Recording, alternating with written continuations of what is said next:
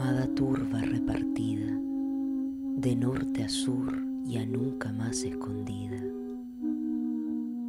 Somos las zorras, las cabras, las perras salvajes, que bajan del cerro para contar lo que por años nadie ha querido escuchar.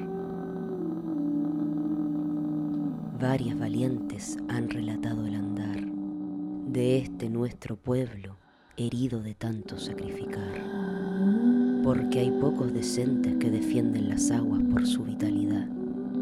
Y a veces se siente que nadie atiende, que a nosotras ya no se nos puede ignorar nunca más.